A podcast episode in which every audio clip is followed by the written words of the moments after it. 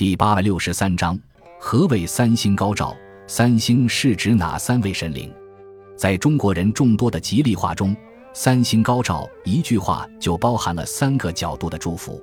那么，三星具体是哪三星呢？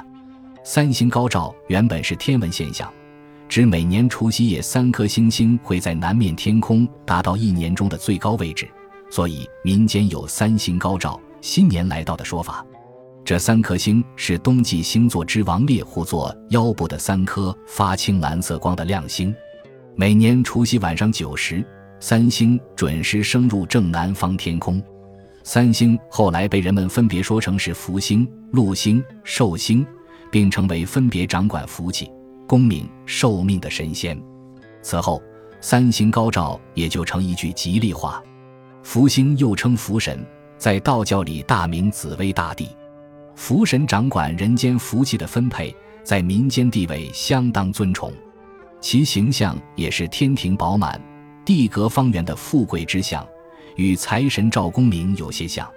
这位福神据说由唐代道州（今湖南道县）刺史杨成死后担任。禄星又称文昌星，掌管人间功名利禄，主要是读书人的保护神。尤其隋朝开始科举制度之后。陆星在民间开始备受崇敬，其形象是一派朝廷大员气度，手下小厮前呼后拥，高贵不凡。关于陆神的具体人选，最有影响的说法是紫铜神张亚子，又称文昌帝君。张亚子是蜀人张玉与亚子两位人物合并而成的神灵。张玉乃是在东晋时期为抗击前秦苻坚而战死的起义领袖。蜀人将他与原先的紫铜神亚子合称张亚子，供奉为紫铜神。陆星后来又莫名其妙的有了送子功能，据说专送状元。苏洵称苏东坡兄弟便是陆星给他送的。寿星可能是人们印象最深的一个了，经常以额头突出的老人形象出现在年画上。一般人们认为寿星是南极老人星，也称南极仙翁。世人多认为长寿之人彭祖死后成为寿星，而寿星之所以有个大额头，多半是古代养生术所营造的一种意象。